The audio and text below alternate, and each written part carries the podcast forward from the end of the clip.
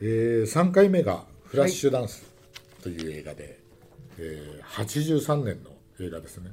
これに出てくる主人公の、えー、彼女はなんていう名前だジェニファー。ジェニファー・ビールズ、はい。えーがアレックスね。アレックス役で出てますね。出てくるね。彼女が着てた、まあ、あの有名なスウェット。うん。映画の中だとかなりオーバーサイズでポスターとかになってポスターになってるね、えあのあの素足でこう出てくる映画で、うん。あの襟元もこうカットオフされてるような映画、うん。あれは伊藤さんもちろん今回見たし私も見ましたけど映画館で見ました？見てないです。俺も見てないのよ。だけどなんか見た気になってる映画だと思いません？本当に。あれはあまりにもこうなんていうんですかあの主題歌のアイリーン・キャラが歌った あのもうすごい。あのフラッシュダンスなに「はい What's a Feeling」がはいはいはい。有名で、はい。でいわゆるあの MTV 時代じゃないですか、はいはいはい。これね。そうですであねの映画も見たら映画音楽の間になんかストーリーがあるみたいな,、はい、なんかデュラン・デュランとかねんもうああいうそうそう。もうちょうど。ね、うん。出てくるっていうのがあってあの見てなかったんだけど見たらいやあのまあツッコミどころはあるんだけどもまああのなんだろうな。あのある意味爽やか版青春版、うん。女性版ロッキーみたいな、はいはい。は いいやそれ本当よくね。表してると思います。ねなんかえそういう感じの映画で、ん。あのなかなかあの面白かったんですけどいかがでした？いやだからあのちょっと田舎町ですよね。田舎町。いや田舎町じゃないよ。あれピッツバーグなんだよ、ピッツバーグだから、うん。あ田舎町じゃないんですね、うんうん。だペンシルバニア州のピッツバーグで、はいあのほらピッツバーグススティーラーズって、うんうんあの NFL のチームがあるぐらい、うんいわゆるあの大きい町で、うん。鉄鋼スティーラーズだから鉄工所で、はいはアレックスは鉄工所で働いてるわけじゃないですか。でもでもねそれでもあのぐらいいやその80年代の頭ってあのぐらいの感じなわけですよ。いなるほど。まだねそんなねあのアメリカがハイテク化されてないしお金持ちはいはいもなってないから、で我々あのずいぶん前にあのディアハンターやったけど、はいはい。ディアハンターも、うん。ピッツバーグ郊外の街が舞台なんですよね、うんうんうん。だからやっぱりあの時代のアメリカってあのぐらいなんていうのかな、うんうんうん。こうちょっと寂れた感じがあるみたいな、特にこうニューヨークみたいにこう洗練された感じじゃなくて、ないね、ないないないうんうん。ないない、ね。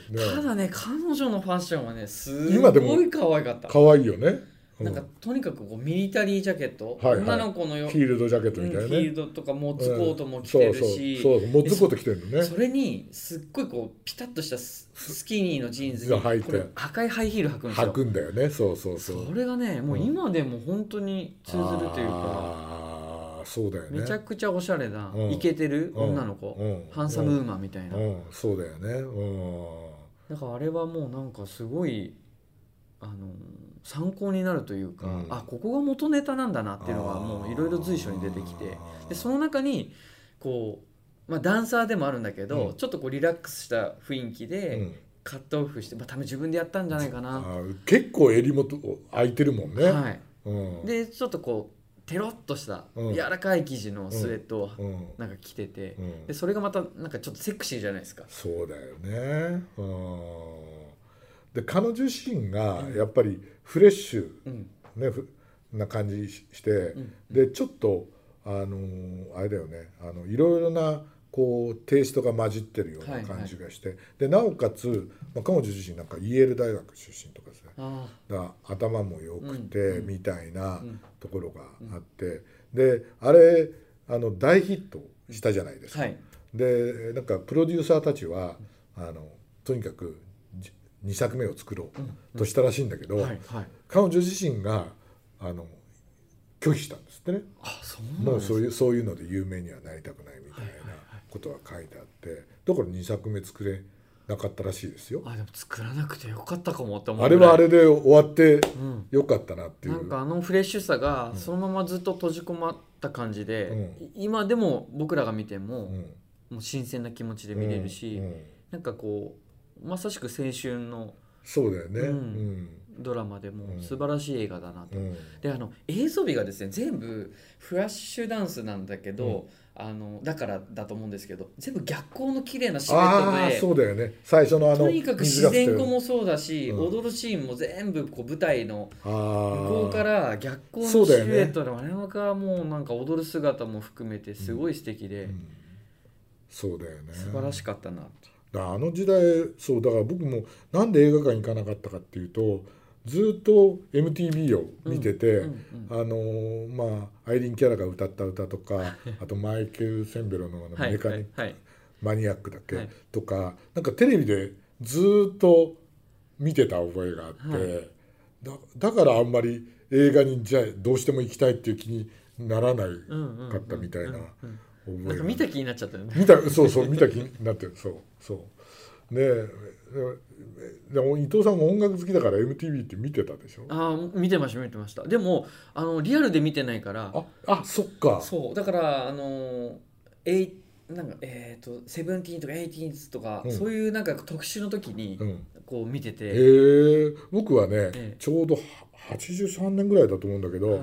えっと何回目かのアメリカ行って、ええ。それで向こうであのね MTV が録画された、うんあのービデオテープうんうん。を持ってあの渡してくれって言われて、へあの持って帰ってきて、はい。そしたら成田でーはい。それあのあの見つかってなんだこれはって言われるんですか？そうそうそうそう、でなんであなたあなんだこれはじゃなくて、え。あの生テープでしょ、はいはいはい。でこれあなたははあ。見てますかって言われて多分ポルノだと勘違いされたらしいんだけどでも俺はね正直見てないって言ったのね、はいはい。あの友達から渡されたんだって言ったら、そしたらね「見ていいですか?」って言われて、でなんかあのこうへ部屋に連れてかれて、はいはい。でその検査あのあの人が、向こうの人が全部見て、全部 MTV で、一本ね丸ごと。それで「あこれは大丈夫です」って 渡されたっていうかそのぐらい、あの MTV が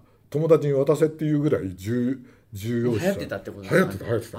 流行ってる流行ってましたよ。だから僕はその当時あの VHS とベータだったらベータを持ってたんだけど、ベータだと、ええ。あの深夜にやってるあのソニー提供の MTV が全部入るぐらいのロングテープがあって、うんうん。それ買っていつも録画してました。あそうですか。でそれでこのだからちょうどフラッシュダンスの歌とか、いはい。まあこの時代の音楽をあじゃあき聞いてたんですね。聞いてて見てるから、はい。なんかねそれで映画見た気になってたんだけど いや見たらあのね鉄工所のシーンとか、あうんうん。ピッツバーグってやっぱこういう街だったんだなとかそうだから鉄工所で、うん。その女性が働いてないと思ってるから、うん。あの初めのシーンで、うん。アレックスってこうヘルメットに書いてある男の人が出てくるかなと思ったら、なんか女性な女性が出てくるからそれがもうまたびっくりして。そうだよね。あそういうなんか、うん。あのからくりでアレックスってついてるんだと思ってなるほどね。どっちにも取れるような、うん。そうですよね。うん。なんかすごい良かったですよ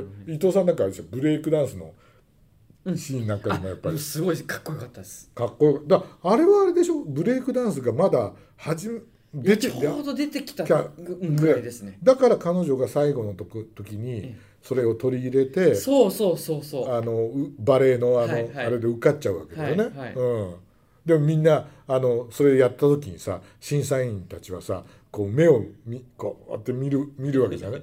でああいうのもね確かね MTV でやってたような気がする、だからね。結構モダンなんですよね。そう。だから映像自体が、うん。あのすごくそういう意味ではあの今っぽく撮ってるから。なんかスタイリングもあのある意味女性らしさっていうのを前面じゃなくて女性らしいんだけどちょっとこうボーイッシュな感じに振ってるんで。でまあねあのフラッシュダンスみたいな、まあ、今回名品であの、ね、ぜひとも。あなんかいいのないの？なんてね小暮さんからお話あでったんですけどああいうねやつをこうないの？って言われて、え伊藤さんが探してくれたのが、えっ、とこれはロサンゼルスの、うん。あのブピッツバーグでじゃないけどロサンゼルスね。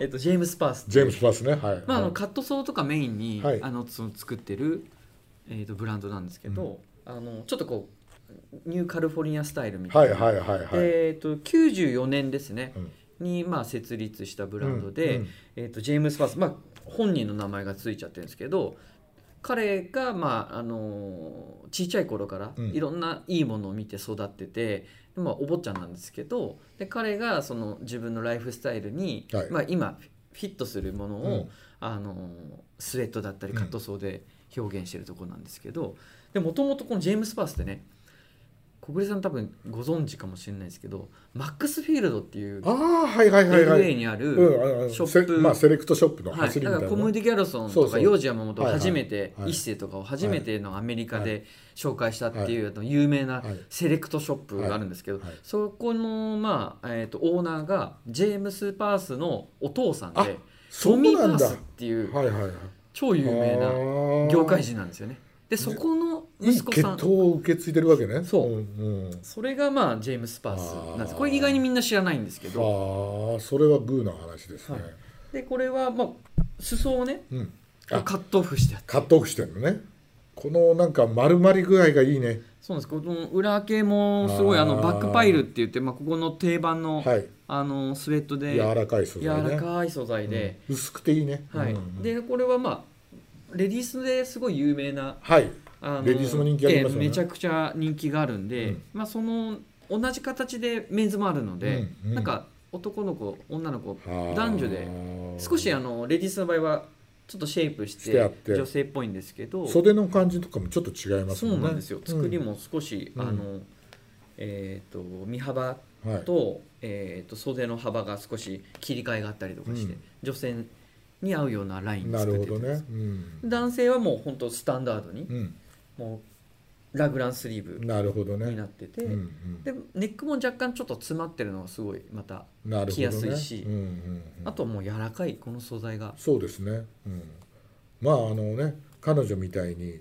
アレックスみたいにやるならこれを大胆にこう、またさらにねさらにねカカットオフするとかね、ううんんしてもいいしね。ただあの劇場に出て彼女が着てるものに本当近いあのいいですスウェッねト、まあ、今回いろいろスウェット紹介しますけどその中でもすごいラライトゴンスな軽めの素材でもう毎日着てもうん。気持ちいいうん飽きが来ないってうんうん。いういやいや。スウェットででしかもアメリカ製。